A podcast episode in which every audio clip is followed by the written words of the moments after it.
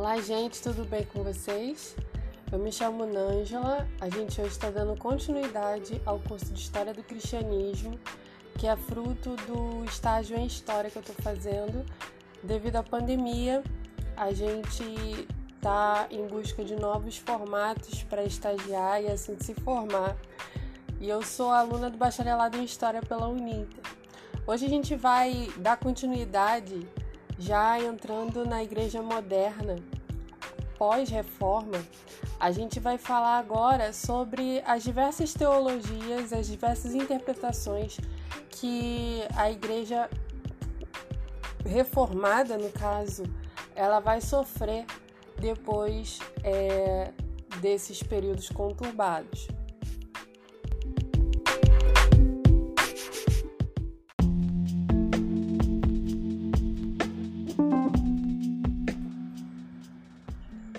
Na aula passada, a gente falou sobre como a igreja na Inglaterra, a igreja anglicana, ela decidiu é, pela reforma dela, pela separação com a igreja católica. Resumidamente, né, falando, o rei ele queria ter filhos e homens, no caso, e aí ele decidiu pelo divórcio, ele queria se divorciar e a Igreja Católica não aceitou isso, né? apesar de todas as suas corrupções. O rei também, ele tinha alguns conhecimentos teológicos, né? Ele era um estudioso da Bíblia e levou essas questões também para a universidade e resumindo toda a história, eles decidiram que a igreja iria, a igreja da Inglaterra iria se desvincular da igreja católica é, europeia. E aí sim, com toda aquela questão de, de nacionalismo que a gente andou falando né, nos episódios anteriores, é, com toda essa questão política também, a igreja anglicana ela passou a ser a igreja católica da Inglaterra. É, e aí, com a rainha Elizabeth I à frente da Inglaterra, depois desse episódio, a teologia anglicana ela vai realmente ser construída, né? E em 1558 a igreja vai aderir é, a, ao livro da oração comum, né? Que dava forma à liturgia anglicana e a 39 artigos da religião que afirmavam uma versão moderada da, da teologia reformada. É, ela vai adotar o episcopado luterano, mas ela vai ter um pouquinho de liturgia católica e símbolos tradicionais católicos. Então, ela, ela, ela vai ter uma pegada calvinista, um pouquinho do, do da pegada calvinista, mas ela vai ter é, ainda um pezinho lá na Igreja Católica.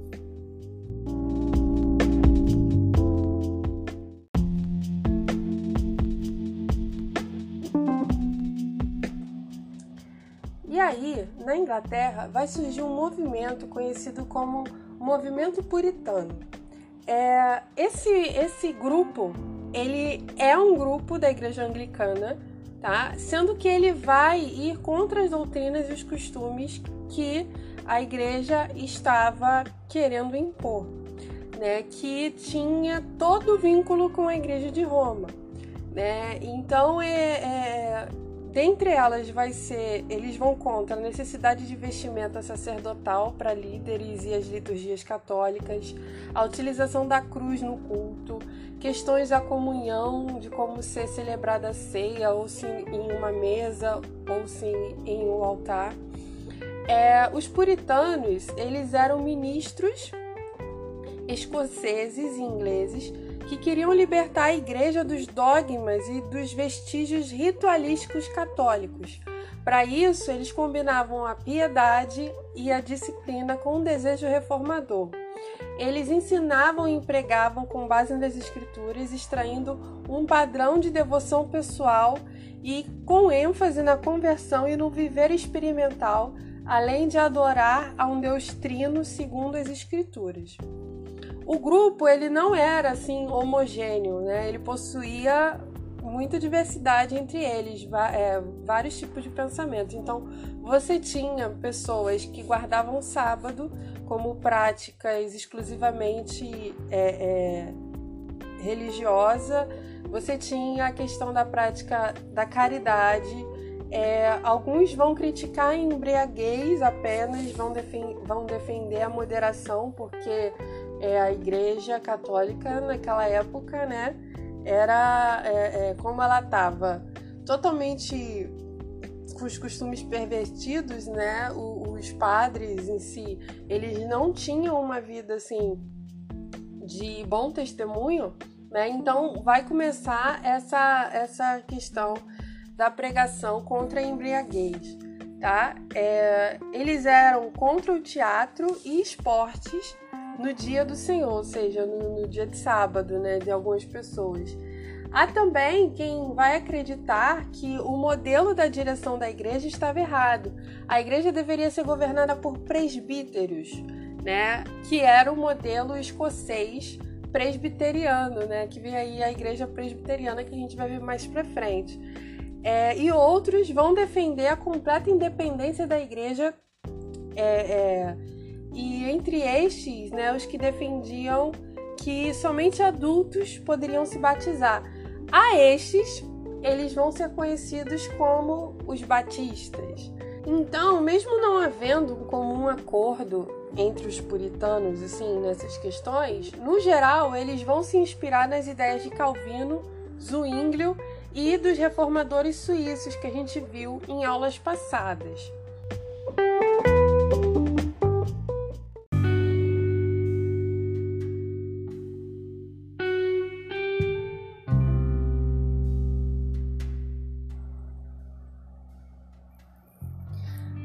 Durante o reinado de James I na Inglaterra, as perseguições aos reformados, aqueles que não eram anglicanos, né, na verdade, e principalmente aos anabatistas, que a gente também viu na, na aula passada, elas vão passar a ficar bem mais intensas. É, o rei havia herdado os reinos da Inglaterra e da Escócia e já tinha tentado implantar em seu poder o modelo anglicano lá pela Escócia, né? Lembrando que a Escócia ela tem um modelo presbiteriano, ou seja, a igreja era, era governada por presbíteros.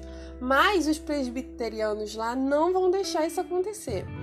É, o autor aqui do livro base da história da igreja, a história ilustrada do cristianismo, né, o livro base um dos livros base que a gente está usando para esse curso, ele vai falar que o rei tinha um grande apoio dos bispos né, anglicanos e não era de sua vontade perder esse apoio. Coisa que grande parte dos reformados, aqueles que não eram anglicanos, eles eram contra.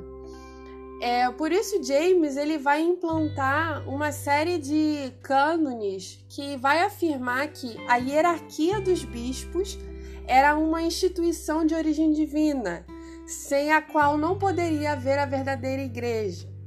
E aí a gente pode meio que é, é, ter uma ideia do que iria acontecer logo depois com esse tipo de cânone, né? Que o rei estava instituindo.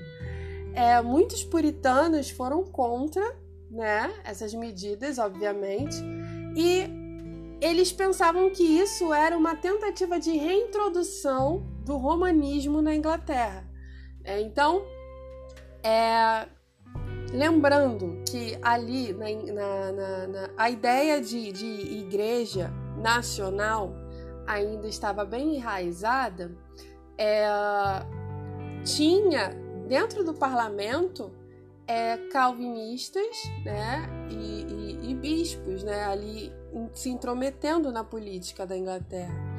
Né? E esses puritanos que estavam no parlamento, eles vão apelar ao rei é a revisão dessas medidas. Mas isso não vai ser bem sucedido. A única coisa que vai acontecer vai ser uma nova tradução que vai surgir a tradução da Bíblia King James de 1611, né? é, a partir desse momento, os puritanos do parlamento eles vão passar a ter uma grande inimizade com a coroa e o episcopado, e vai se desencadear uma grande guerra civil. A gente pode perceber que, excluindo o movimento anabatista, toda a igreja de origem reformada ainda estava totalmente ligada aos reinos, à política, né? E o rei dependia do parlamento para decidir questões financeiras do seu reino. Né? Então, o que, que ele vai fazer?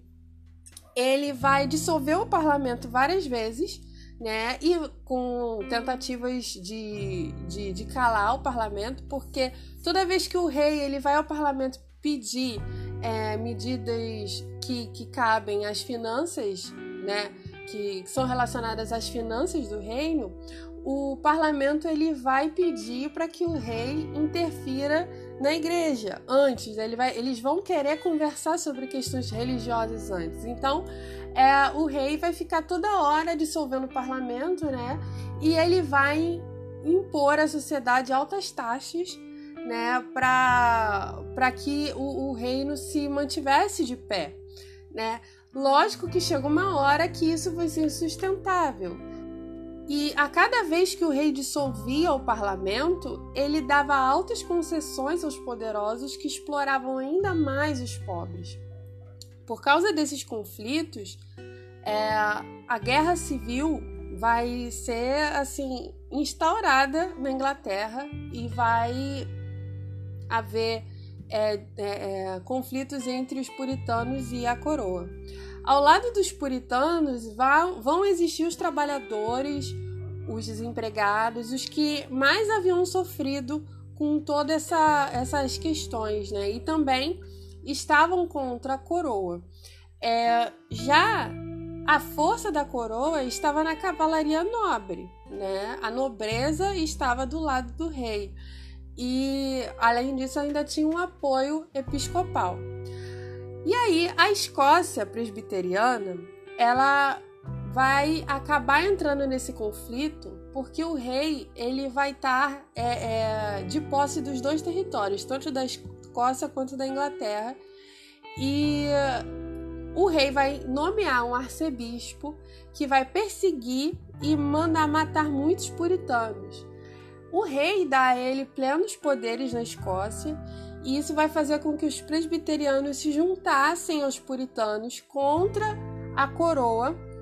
De início, eles vão promover uma nova reforma na igreja inglesa, mas cada partido, é, tanto os puritanos quanto os presbiterianos, eles vão decidir que suas denominações permanecessem intactas, porque os presbiterianos tinham essa ideia de, de igreja nacional ainda, né? E alguns puritanos eles vão ter uma linha mais de independência, né? Então, dentro desses puritanos aí, a gente vai encontrar os congregacionais e os batistas, né? Então, é mesmo com toda essa guerra, a monarquia ela vai prevalecer e depois de alguns reis passarem pelo trono com idas e vindas entre o anglicanismo, o catolicismo, né, a, o, o caos religioso vai se estabelecer e devido a essa grande perseguição por parte dos anglicanos, muitos deles vão migrar para a América do Norte e assim o protestantismo na América é, vai se iniciar, tá? Então, só para a gente amarrar aqui, a igreja presbiteriana ela foi fundada na Escócia por John Knox com uma linha teológica calvinista, mas com o pensamento de uma igreja nacional que é estruturada por presbíteros. Então, vai haver uma interferência na política, tá? Os puritanos, por sua vez, é, mesmo com origens calvinistas, eles vão defender mais independência, e deles vão vir os congregacionais e os batistas.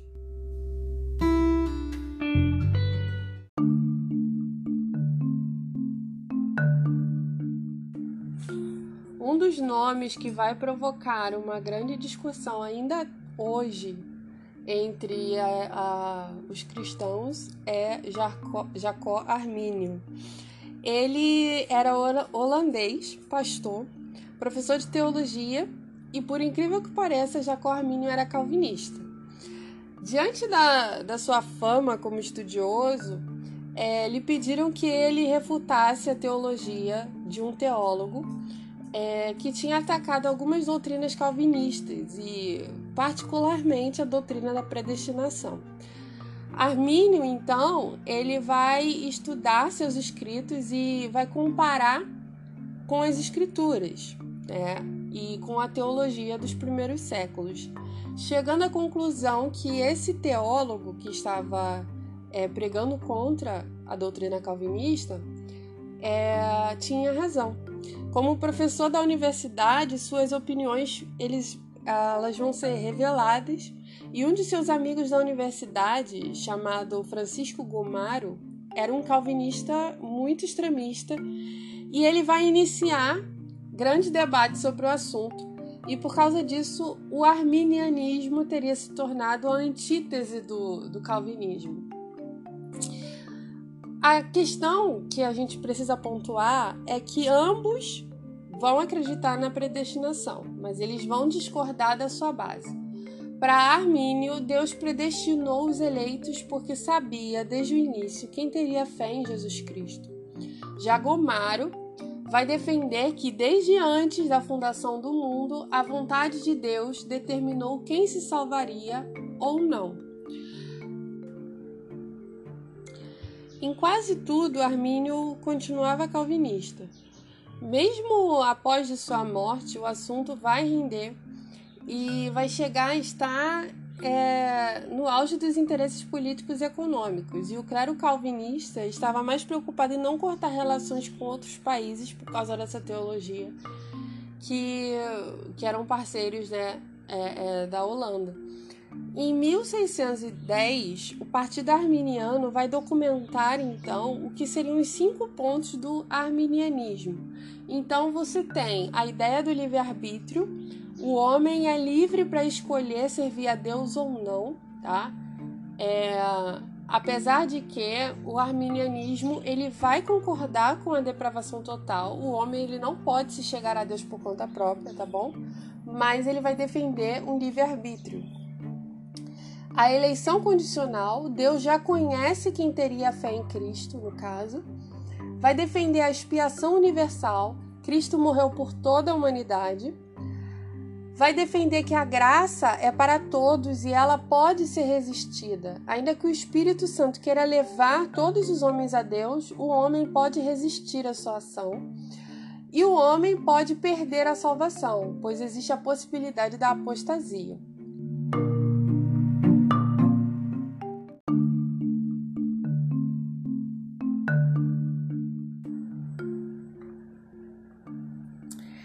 E aí, em reação a essa doutrina arminiana, os holandeses vão convocar uma grande Assembleia Europeia Eclesiástica, é, lembrando os, os grandes encontros da Igreja Católica né, da história, é, eles vão é, promover um encontro chamado, conhecido como Sínodo de Dort, que vai desejar condenar os princípios arminianos e ter apoio político calvinista. O resultado também vai ser a criação de cinco pontos, chamado, é, conhecidos como os cinco pontos do calvinismo, que vão ser eles: o um, o homem é caído e não pode se chegar a Deus e não existe livre-arbítrio. 2. A eleição é incondicional. O homem eleito foi escolhido para ser salvo desde antes da fundação do mundo. 3. A expiação ela é particular. Cristo morreu apenas para os eleitos. 4. Graça irresistível. 5. A perseverança de todos os santos. O eleito de Deus não perde sua salvação, e se isso vier a acontecer é porque nunca foi eleito mesmo. Então, após o Sínodo de Dort, algumas pessoas que iam contra os calvinistas, elas vão ser condenadas à morte, destituídas de seus cargos pastorais e vão ser desterradas.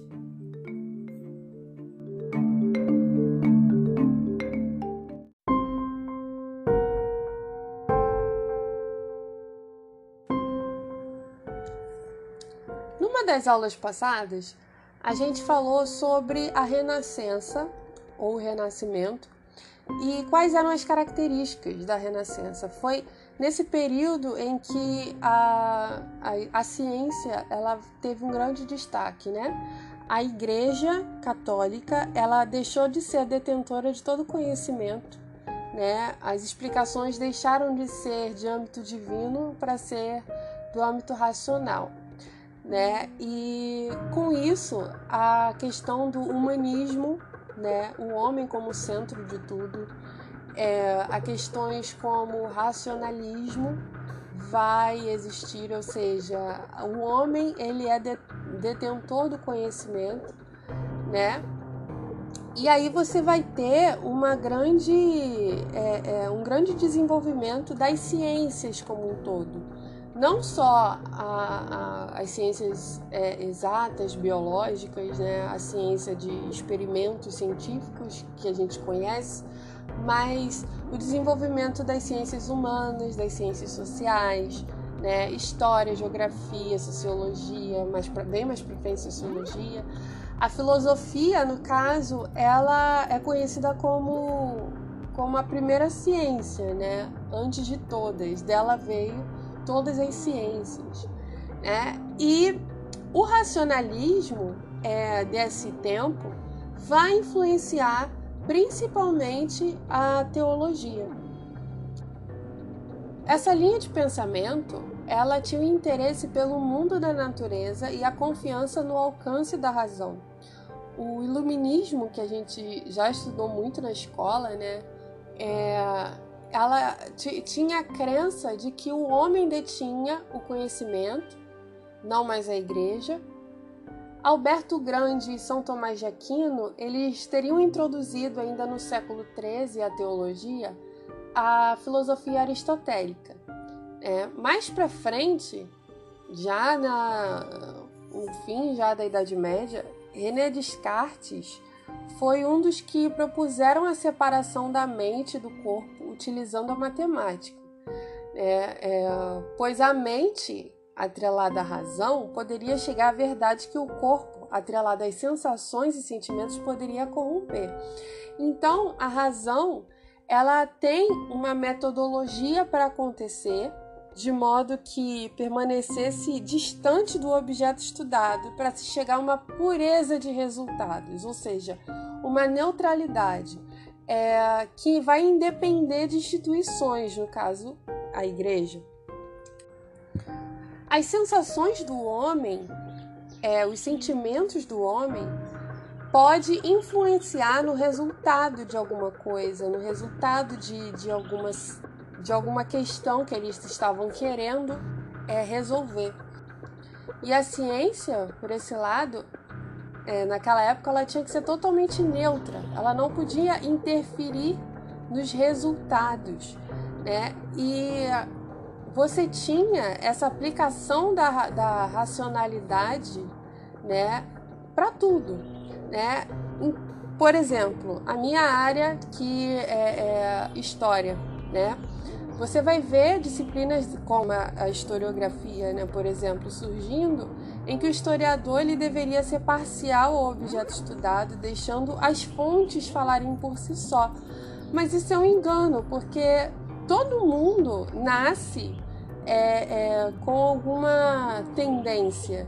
Né? Todo mundo. Não existe, por exemplo, um livro que você leia que não tenha alguma ideologia, alguma tendência. Então o homem, ele é dotado de sentimentos, o homem é dotado de sensações e não pode se desvencilhar disso, né?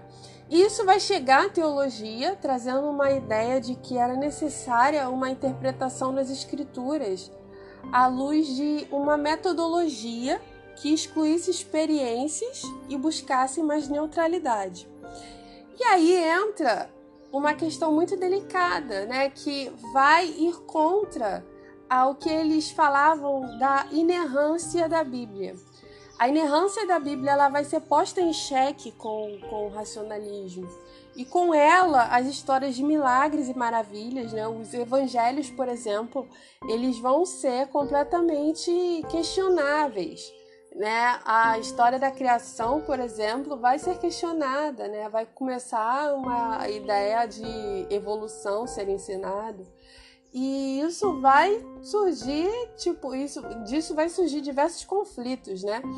É, e aí, com ela, vai nascer a teologia que a gente conhece como teologia liberal, né? Que ela vai vir com o que a gente chama de método histórico crítico, que vai é, questionar toda a interpretação bíblica, né, colocar de fora né, tudo que é, é, é influência divina, tudo que é influência espiritual, para que a Bíblia ela seja interpretada sem isso, sem sentimentalismos, pelo método crítico da razão pura. O germe do racionalismo ele vai, ele existiu na Inglaterra e na Alemanha desde o princípio do século XVIII. Porém, as suas atividades como movimento distinto vão começar com Johann Semler, é, nascido em 1725 e morto em 1791, a, o qual ele defendia que coisa alguma recebida pela tradição devia ser aceita sem ser posta à prova.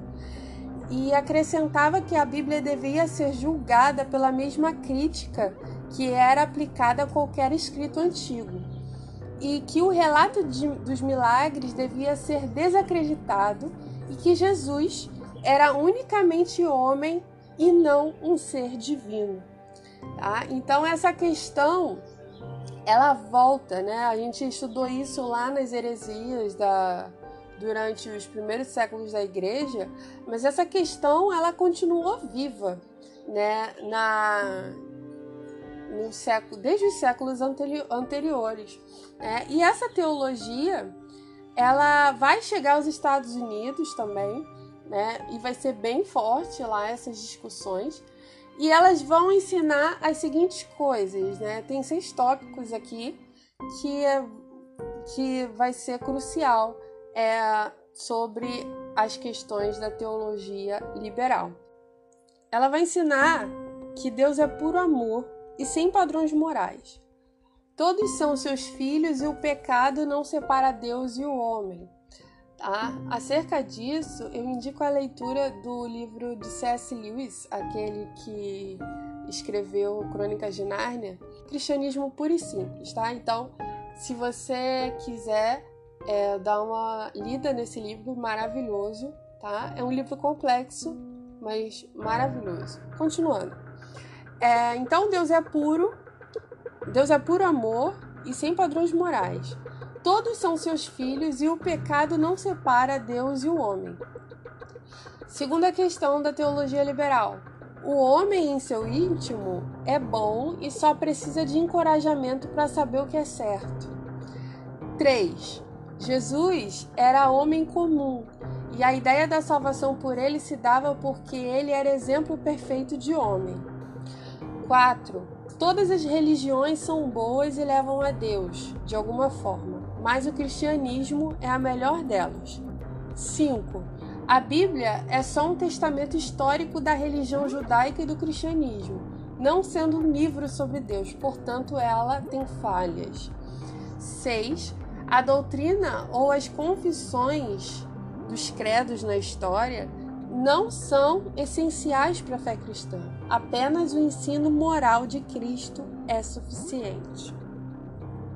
Então, você tem essas questões envoltas é, durante é, a época que, tipo, você tinha muitas dúvidas acerca da teologia, do que seguia, o que era certo, o que não era. Você tinha várias interpretações teológicas, né? Nada era muito certo, né? Então é, é...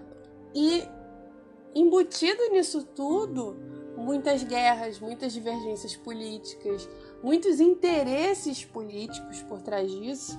Né? Então, nada é por acaso, né? nada é porque, é, é, sei lá, ah, surgiu um, um pensamento, vou me aliar a ele. Não, não era só por causa disso. Tudo era em troca de interesses.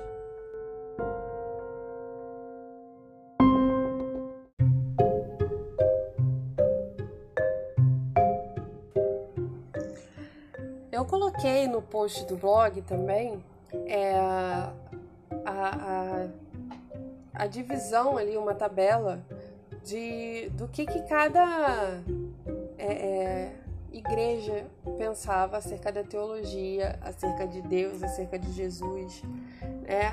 acerca da, da revelação das escrituras. Tá? Então eu coloquei uma tabela lá falando do luteranismo, do calvinismo, dos anabatistas. É, é interessante você dar uma olhada lá para comparar, tá? E aí você vai entender a, a luz de cada igreja, é, qual que era é, os ensinamentos mais significativos, tá bom?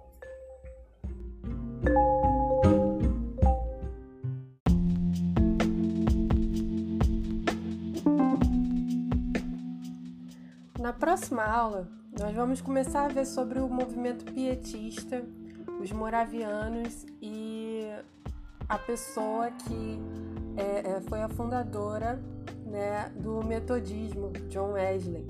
Tá? Então, é, depois dessa, dessa aula de hoje, a, a Europa né, ela vai passar por um grande esfriamento espiritual, digamos assim, por causa do racionalismo, causa dessas disputas desenfreadas.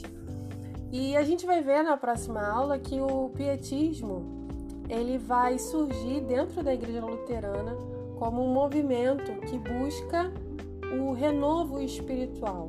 Né? Ela não vai contra a, a teologia, mas ela vai perceber que enquanto as pessoas estão brigando por causa da salvação e da justificação pela fé, elas estão esquecendo das suas vidas devocionais, né? Elas estão esquecendo de viver em santidade.